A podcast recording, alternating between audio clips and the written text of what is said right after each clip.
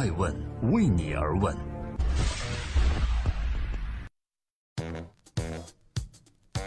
Hello，大家好，这里是爱问人物，我是爱成，记录时代人物，探索创新创富。今天共同关注王石，玉亮交接棒祝九胜，王石的情怀仍然支配万科吗？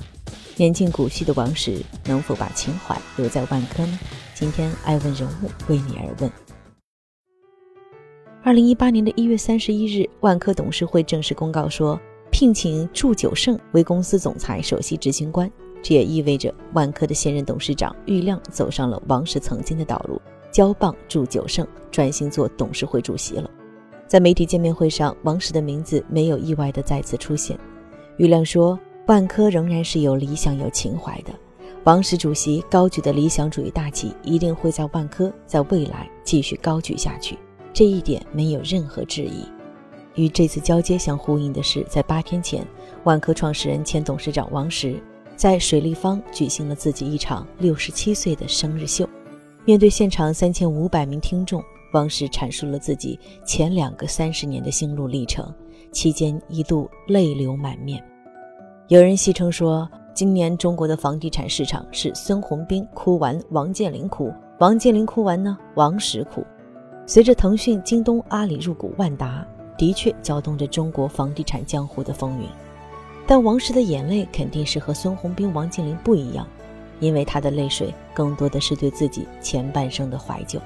很少有企业家能像他这样一呼百应。在江湖人心中，房地产大佬有很多，但确实登过珠峰的企业家只有他这一位。王石究竟是谁？除了地产企业家。他还是公益基金壹基金执行理事，也是世界自然基金会首位外国董事，还是亚洲赛艇联合会主席，以及中国版权收入前十的作家。除了万宝之争，王石的生活更多是关于登山、赛艇、环保和公益。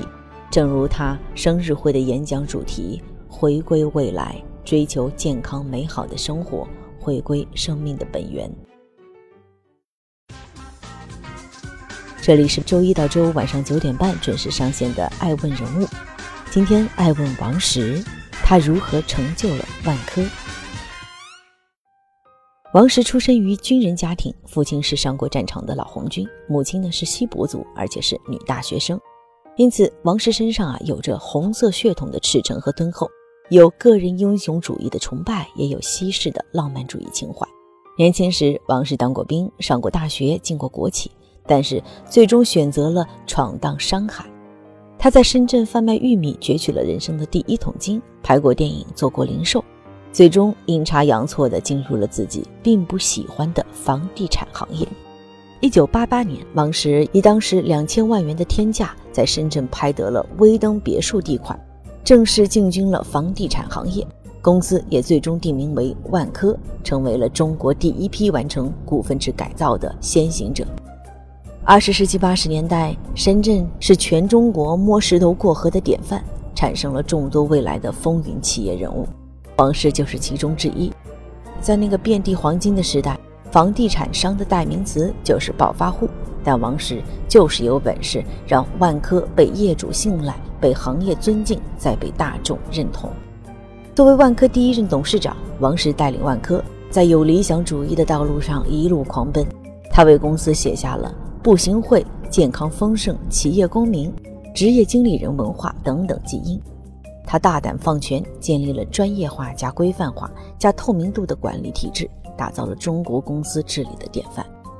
这一次演讲，王石给自己的人生啊做了个总结：第一条是我抛弃了行业多元化，选择房地产；第二条，我建立了一个企业制度；第三条，我建立起一个团队；第四条，我建立起。万科品牌，为了让万科真正做到独立运营，王石在四十八岁那一年正式辞去了总经理的职位，但仍担任董事长。在辞职初期，王石称自己面对空荡荡的办公室如同困兽一般，于是他决定放飞自我。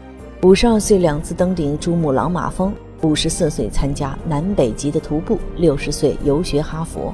王石的一举一动总能点燃媒体和大众的热情。这里是爱问，我是爱成。今天爱问王石，他的一言如何让自己陷入了至暗时刻。离开了万科，王石走下了神坛。那时候，王石的影响是超过万科本身的。比如，二零零八年汶川地震捐款事件中，万科捐款是两百万，王石的十元论，也就是建议万科员工捐款不超过十元，引起了社会的轩然大波，连带引发了万科股价震荡。在生日会水立方演讲中，王石说：“比起万宝之争，二零零八年这次危机才是自己真正的至暗时刻。”做公益，结果我成了历史罪人。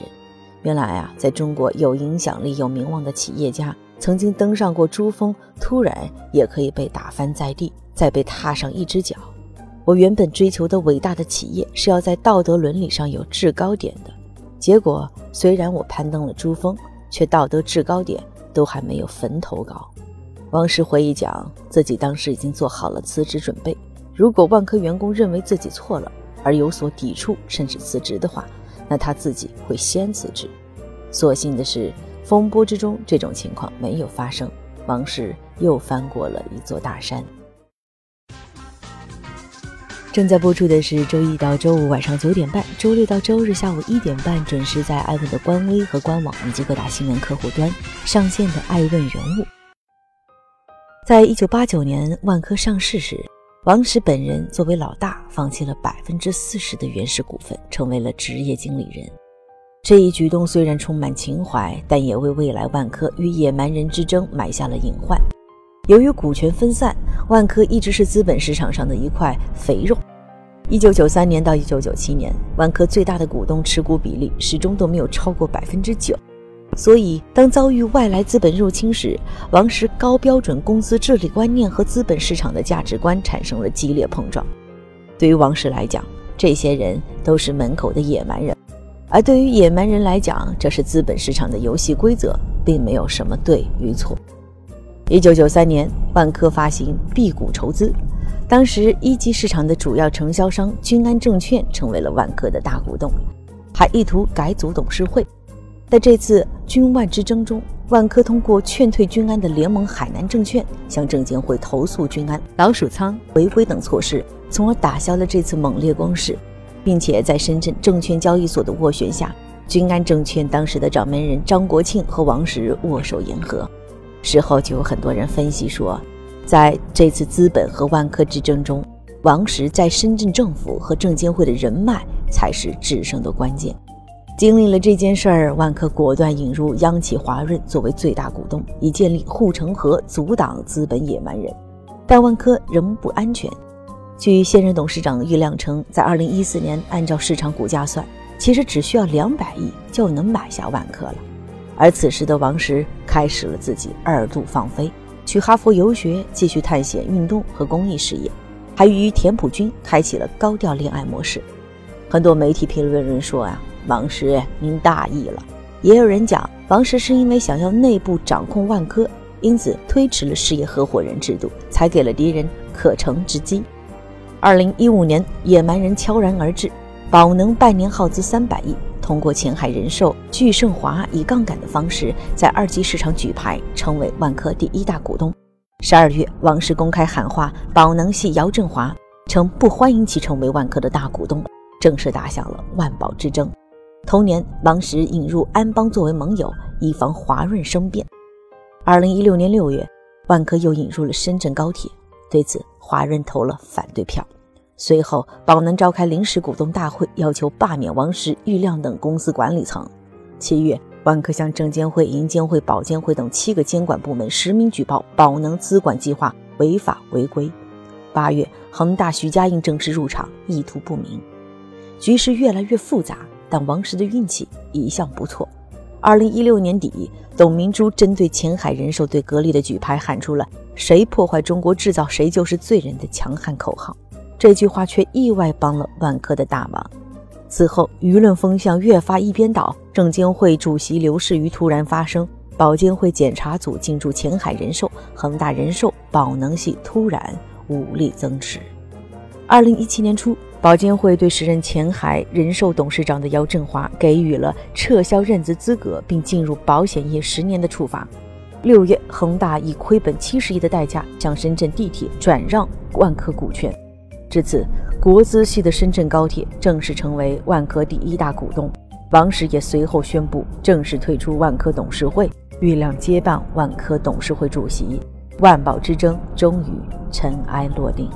这场历时两年的股权大战，被称为是中国 A 股市场历史上规模最大的并购和反并购攻防战。剧情多次反转，几位大佬斗智斗勇，精彩程度堪比港片，成为了全民关注焦点。通过这件事儿，普通人得以玩窥中国资本市场，教育意义重大。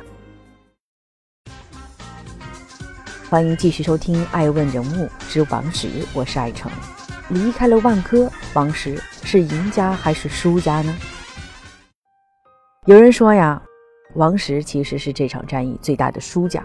但确实，他打败了所有意图染指万科的人。正如他自己所讲，凡是要抄万科的，最后下场都不太好吧？反过来说，只要能让万科好，我个人的去留并不重要。在六十七岁的生日门槛上，王石与万科于过去做了个分割，这并不是件容易的事儿。但这样的交割，他准备了近二十年。从四十八岁辞去总经理开始，他的主业早已转移到了登山、公益、环保等事业上。如今的王石头衔仍在增加，在国内外政商交际的重要场合，时时能看到他的身影。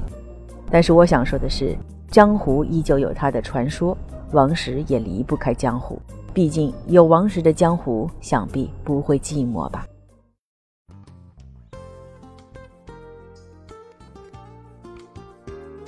在今天爱问人物的最后，感谢各位的聆听和陪伴。艾问正在进行合伙人和核心团队的招募计划，也欢迎有志于对财经人物的内容，不管是导演、编辑、记者，或者是营销品牌有兴趣的同学，登录艾问的官网，分享你的简历。希望我们有幸可以成为同仁同盟，在这个时代记录时代人物，探索创新创富。关于王石，我想说，他是非常骄傲的人，可以倒下。但绝不承认失败，所以王石也讲，哪天啊，如果我真的失败了，那一定是我主动放弃挑战。在退出万科后，王石还将继续赢下去。